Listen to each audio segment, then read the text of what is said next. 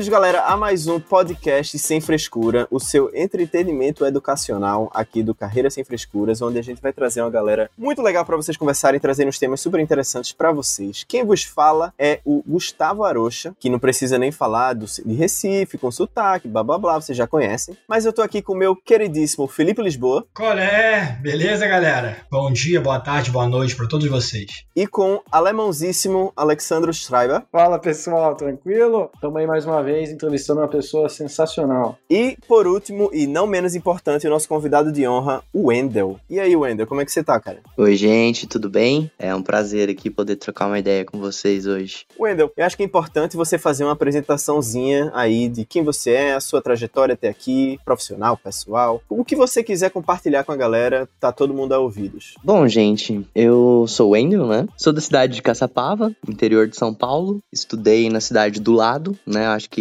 quem é do interior sabe que não necessariamente ao longo de todos os seus estudos você vai conseguir ficar na mesma cidade, porque às vezes não vai ter escola, então você tem que começar a ir para cidades do lado. E fui trabalhar em São Paulo, né? Seguindo essa mesma vibe aí. Passei antes pela universidade lá no, no sul de Minas, fui fazer engenharia, mas antes de ir pro sul de Minas para fazer engenharia, eu tive que descobrir primeiro o que, que é uma universidade, o que, que é vestibular, porque na minha adolescência assim, eu não fazia ideia de como é que funcionava essas coisas, eu tive que aprendendo meio que na marra ali. Em São Paulo, eu trabalhei bastante com gestão, desde o começo, assim, da minha carreira, era o assunto que mais me interessava, foi onde surgiram as oportunidades, e aí eu fui aprendendo a gostar cada vez mais. Acho que bateu bastante, assim, com as coisas que eu gostava de fazer, desde molequinho, organizar as coisas e tudo mais, você vai começando a aprender que isso também pode virar uma carreira. Hoje em dia, sou especialista em gestão. Já passei por algumas empresas aí, sempre botando ordem na casa, falando de indicador, desdobrando meta pra turma, tentando colocar ordem nos processos. É disso que eu gosto. Acho que é bastante assim do que eu consigo contribuir pra galera. Pô, muito legal, hein, Wendel? É, você é formado em engenharia, né? E você aí teve uma mudança de direção na carreira bem exótica, cara. Eu queria entender um pouco, se puder falar um pouco mais a fundo aí, de como que aconteceu essa mudança e, e qual foi o desdobramento dos fatos, né, pra você estar onde você está hoje. É, a gente considera que é exótico, assim, pensar que quando você vai pra faculdade de engenharia, você vai querer virar um engenheiro depois, né, naturalmente. Mas não necessariamente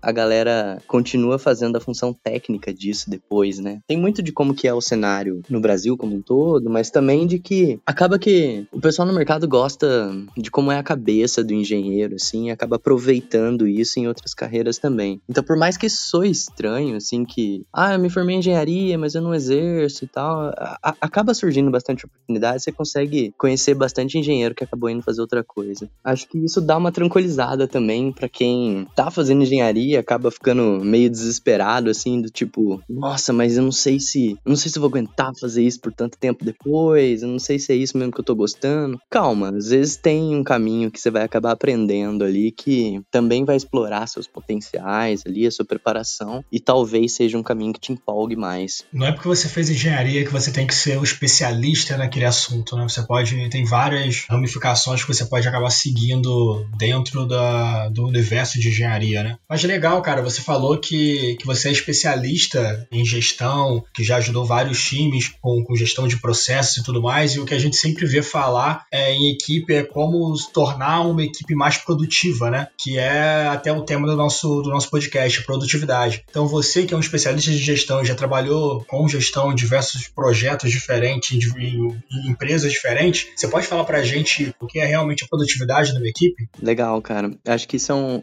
é um tema que rende bastante assunto, assim, várias divagações teóricas, mas o, o gostoso mesmo é olhar pra prática depois. Tem gente que acha que produtividade é fazer muita coisa, ou sei lá, ficar, não, hoje eu fui produtivo, fui dormir duas horas da manhã e tal. É, na verdade, eu não acho que é bem por aí, não, cara. Produtividade, primeiro de tudo, você tem que pensar é o que, que você entregou, né? O que, que você precisa entregar, o que, que a sua área precisa entregar, ou o que, que as pessoas do seu time têm como um produto ali. Ah, beleza. E agora que você sabe certinho o que, que é o produto de cada área, o que, que é o produto de cada pessoa, você começa a medir o quão bem você está entregando, se está entregando dentro do prazo certo, começa a entrar ali um pouco nas dimensões de qualidade na hora de falar disso, né? Principalmente escopo, prazo, enfim. Se você começa a medir que você consegue entregar bastante em termos de produto dentro de um tempo esperado, aí sim você está sendo produtivo, né? Cara, é bem, bem legal você ter falado isso. Eu tive a oportunidade de 2018 2018 é, morar no Japão. Trabalhei lá durante quase seis meses assim e dava para ver perfeitamente dentro do time onde eu trabalhava a diferença entre estar produtivo e estar ocupado. A gente tinha pessoas dentro do nosso time que chegavam uma hora, duas horas mais cedo do que do que o resto da equipe, trabalhavam o dia inteiro e saíam uma, duas horas depois de todo mundo no escritório. E a entrega deles não era tão melhor do que a dos outros, ou eles não entregavam mais do que as outras pessoas. Na verdade, eles eram muito improdutivos e muito ocupados. Então, eles passavam muito tempo no escritório, eles chegavam cedo, saíam tarde, tinham sempre muita coisa para fazer, mas em nível de entrega, de eficiência, eram muito baixo. E isso daí realmente na época me fez pensar bastante. Falei assim, cara, calma aí. Será que eu tô sendo ocupado? Será que eu tô fazendo muita coisa ao mesmo tempo? Ou eu realmente estou sendo produtivo e tô com muito trabalho? Então isso é sempre alguma coisa que a gente tem que pensar, né, dentro das nossas atividades. Eu achei esse exemplo bem bacana lá e voltei com esse pensamento aqui dentro da minha equipe para sempre me policiar. Se eu tô sendo produtivo realmente ou se eu tô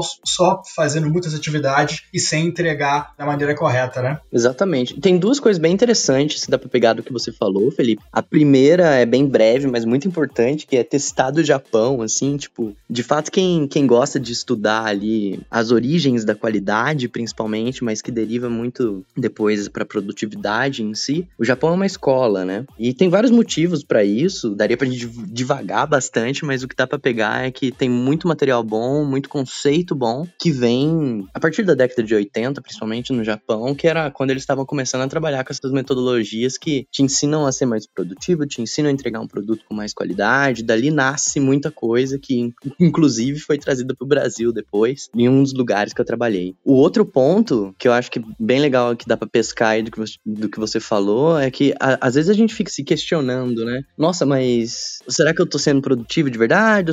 Ou eu tô sendo só ocupado? E aí a gente fica ali, meio que batendo a cabeça na parede, não sabe? Aí entra muita função de alguém que faz essa, esse trabalho de ou olhar para processo, ou olhar para desdobramento de meta, gestão como um todo. Essas áreas de suporte conseguem, de fato, dar muita clareza para quem tá ali no operacional, no dia a dia, justamente por conseguir olhar de fora, trazer um pouco de ferramenta, trazer um pouco de teoria e começar a somar na hora de trabalhar. E aí a turma começa a entender, talvez, os porquês de se sentirem tão atolados de coisa para fazer, tão ocupadas e no final do dia chega e parece que não fez nada, né? Eu concordo com você plenamente. E, e falando sobre esse primeiro ponto que você disse sobre as ferramentas e sobre as coisas que já foram desenvolvidas lá e muita coisa foi trazida para Brasil, acho que falar sobre, sobre isso daria um outro podcast, né? Mas o interessante é que várias dessas metodologias e várias dessas ferramentas que foram desenvolvidas lá, elas dão muito certo no Japão, até por conta da cultura das pessoas de lá, né? De como as pessoas lá trabalham e como elas aceitam implementar as, as ferramentas nos processos de lá. Mas nem sempre uma ferramenta que funciona em um local, uma ferramenta que funciona em uma empresa, vai funcionar na outra por conta da cultura operacional.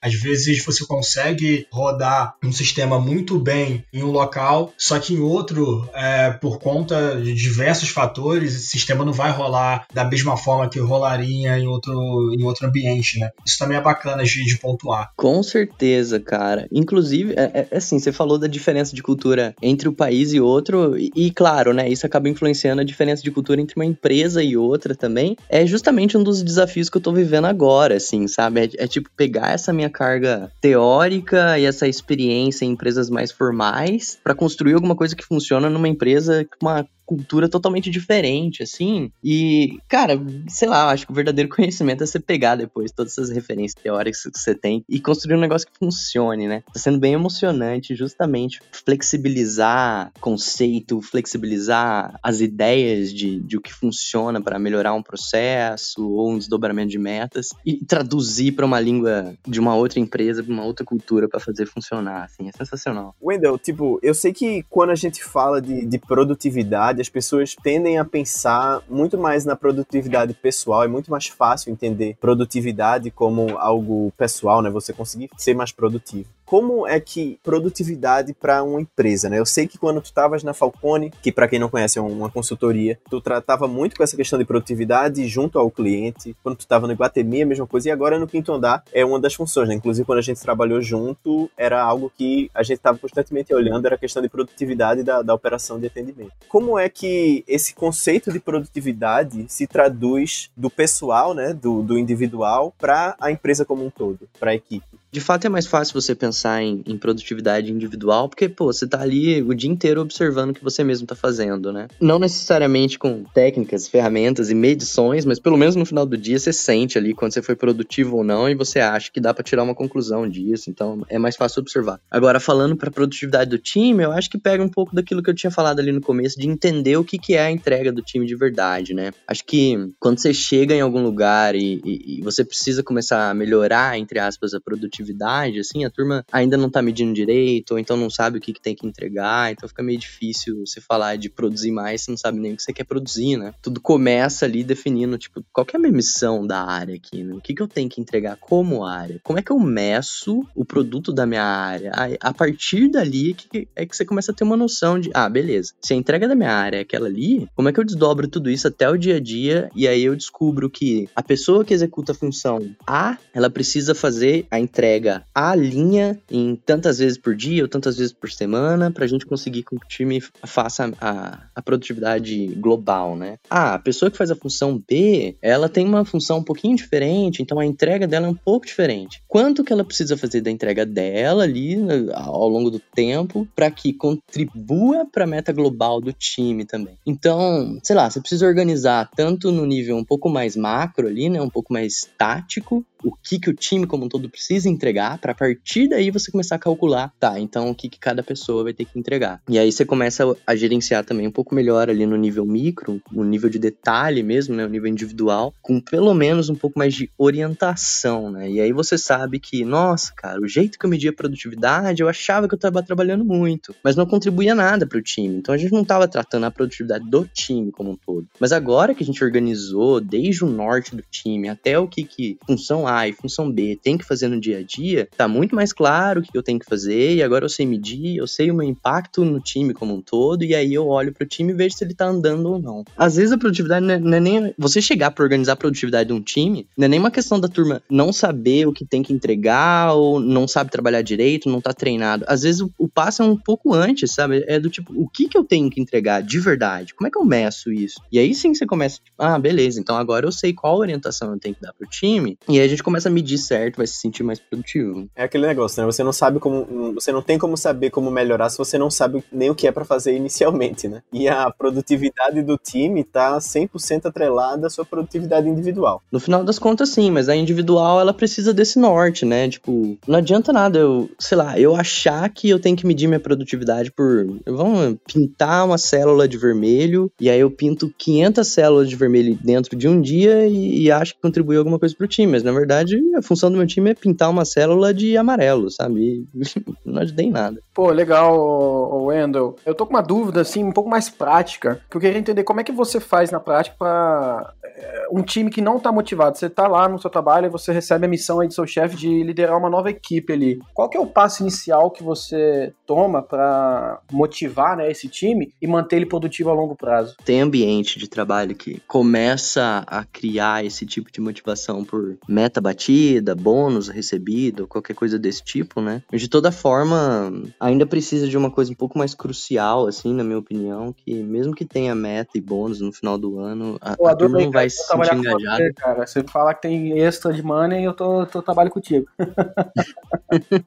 é, mas aí você pode chegar num, num, num, time que, ah, mesmo que tenha meta no final do ano, a galera vai estar tá desengajada, mesmo porque não tem visibilidade do que tá acontecendo, né? O ponto que eu ia colocar como importante, assim, é de, de chamar junto a galera e, e, mostrar o que tá acontecendo, sabe? Eu tava é, hoje mesmo eu tava conversando nisso uma pessoa que, que vai assumir um time agora, né? Ele falou, cara, dá umas dicas aí. Eu falei, meu, primeira coisa, chama todo mundo para conversar e mostra o que, que é o, o, objetivo da área, fala o que, que tá acontecendo no ambiente macro ali da, da empresa, que afete o time, sabe? Ah, a empresa tá criando. Né? Total, eu acho que, sabe, a gente tá num, num nível de, de conseguir transmitir informação tão alto que se você não transmite, você tá perdendo tempo. Uhum. É, e aí você perde engajamento, né? Na hora que você contextualiza o time ali no, no todo, mostra onde que a empresa tá querendo ir e, e, como que o time vai contribuir com isso, você começa a gerar um pouquinho mais de senso de pertencimento. Acho que esse é um primeiro ponto, assim, de transparência, trazer a galera junto. E eu acho que depois é um pouco, vai um pouco também de, tipo, saber o que, que é o talento de cada um ali dentro e ao invés de você começar já colocando as pessoas com coisas que elas não sabem fazer, tenta fazer o contrário, sabe? Deixa fazer um pouco do que ela já, já sabe, encaixa ali dentro da missão do time, faz ela se sentir entregando coisas que têm valor. Claro, né? direciona para o talento dela ser usado para alguma coisa que realmente contribua para o time, mas na hora que ela vê que ela tá fazendo alguma coisa que empurra para frente, ela vai começar a ter um pouco mais de engajamento e, e aí sim você começa a colocar outras coisas que ela ainda não sabe fazer, mas pelo menos você vai estar junto para treinar, para explicar o caminho das pedras ali, deixar quebrar um pouco a cabeça. Mostrar o, valor, né, que as entregas das pessoas têm é uma forma também de você trazer mais para perto. Wendell, mais uma vez voltando no tema de produtividade individual atrelada à produtividade do time, né? Quais são algumas dicas práticas que você pode dar para a galera um, ajudariam a melhorar a produtividade individual, né? Você ser produtivo no trabalho independente ou não de você estar tá liderando o time. Trazendo bem pro, pro detalhe do dia a dia ali, eu acho que dicas práticas que podem ajudar a turma a se sentir mais produtivas começam com... Tem uma máxima que eu acho que é bem útil, que é todo dia começa e termina com um to-do list, assim, sabe? Depois que você já conversou com a liderança do time, já sabe o que, que você tem que fazer, enfim, sabe o que que é a, a sua missão ali no dia, você tem que se autogerenciar, né? E começar, ter visível, assim, a, a sua to-do list é um ponto que te mantém dentro do, do ritmo, te mantém no norte, eu acho bem importante, assim, eu use e recomendo. Algumas outras ferramentas podem ajudar a manter a disciplina e a produtividade ali na, na prática do dia a dia também, acho que tem algumas técnicas com nomes chiques e tudo mais, mas, tipo, a, a ideia é você entender que você consegue ter um pouco de foco por algum tempo e depois você precisa descansar, né? Acho que falando de foco e descanso, a, essa a técnica mais conhecida é a tal do, do Pomodoro, né? Assim, você não precisa seguir a risca isso, enfim, mas a, a ideia é que você entenda dentro dos seus limites ali por quanto tempo você consegue ficar focado e produzir e depois de quanto tempo focado e produzindo você precisa ter um break, 5 minutos, 10 minutos, dar uma descansada, faz alguma coisa, responde uma mensagem, depois você volta para fazer isso. Quando tem atividades que são mais repetitivas ou alguma coisa que precisa realmente de mais atenção, acho que isso é bem importante para você manter a, a cabeça funcionando bem, assim. Assim, é, não dá nem para comparar a minha produtividade quando eu uso umas ferramentas dessas num dia que vai fluir super bem, começa com o to-do list, começa a usar esses controles de tempo ali para fazer, você consegue entregar muito mais do que um dia que, sei lá, perdi o controle, não fiz isso, e aí chega no final do dia e fala, cara, não consegui fazer nada hoje, que estranho, e você vai ver, porque você se desorganizou na lista de, de afazeres e na, na gestão do tempo ali. Pô, bacana, hein, Wendel? Eu acho que foi muito rico aí o que, o que você trouxe pra gente, né? O debate que a gente conseguiu gerar aqui no, nesse episódio do podcast. E eu acho que vai ajudar bastante aí quem estiver escutando a gente até, até o momento. E até já chegando no final do podcast, o Wendel, a gente sempre gosta de perguntar ao convidado a gente gosta sempre de uma recomendação do convidado, né? Se você pudesse recomendar um livro aí que fez a diferença na sua vida para nossa audiência, qual livro você recomendaria? E não precisa necessariamente estar relacionado ao assunto que a gente abordou. Ah, beleza. É, eu recomendaria. Enfim, dá para recomendar várias coisas, mas eu peguei um gancho ali de. Acho que o Felipe que tava falando no começo de. Ah, às vezes eu nem sei porque que eu tô fazendo isso. E, nossa, eu tô sendo muito produtivo, eu tô sendo enrolado aqui no que eu tô fazendo. Acho que eu li um livro recentemente que ajudou a organizar a cabeça ali. Chama Essencialismo. Enfim, dá para você aplicar isso em vários aspectos, não só do trabalho, mas na vida também. Acho que vale dar uma lida e, e pensar no que, que o autor expõe ali para, enfim, passo a passo que ele faz para te ajudar a criticar se o que você está fazendo realmente é, é essencial, é importante, ou o que, que você pode fazer para dar uma limpada na sua cabeça, na sua to-do list, ou dar uma organizada no seu próprio time ali e manter os, a energia do time rumada pro lugar certo, assim, sabe? Gente, infelizmente estamos chegando ao fim de mais um podcast sem frescuras. Poxa vida, hein? Pois é, cara, todo, todo, todo episódio é isso, né? A gente fica triste, mas o bom é que próxima semana tem mais. Então. Aí. Aí, ó, tá vendo? Queria de primeira mão agradecer o Wendel pela conversa de hoje. Wendel, espero que tenha sido tão bom para você como foi pra gente. Valeu mesmo, Wendel. Muito obrigado, hein? Valeu também, gente. Bem da hora trocar ideia de uma forma mais descontraída, assim. É, espero que depois de ter escutado esse podcast, todo mundo aqui vai, vai ser o mestre da produtividade, ninguém vai mais reconhecer. Pelo menos um pouco mais produtivo, né? Já tá bom, né? Mas é isso, gente. A gente vai finalizar aqui por hoje. Mais uma vez agradecer o Wendel, ao Felipe e ao Alexandro por terem essa conversa de hoje e fiquem de olho pros próximos. Não se esqueça de seguir a gente no nosso Instagram, Carreira Sem Frescuras. É isso, galera. Tchau, tchau. Valeu, galera. Foi. Valeu, abraço.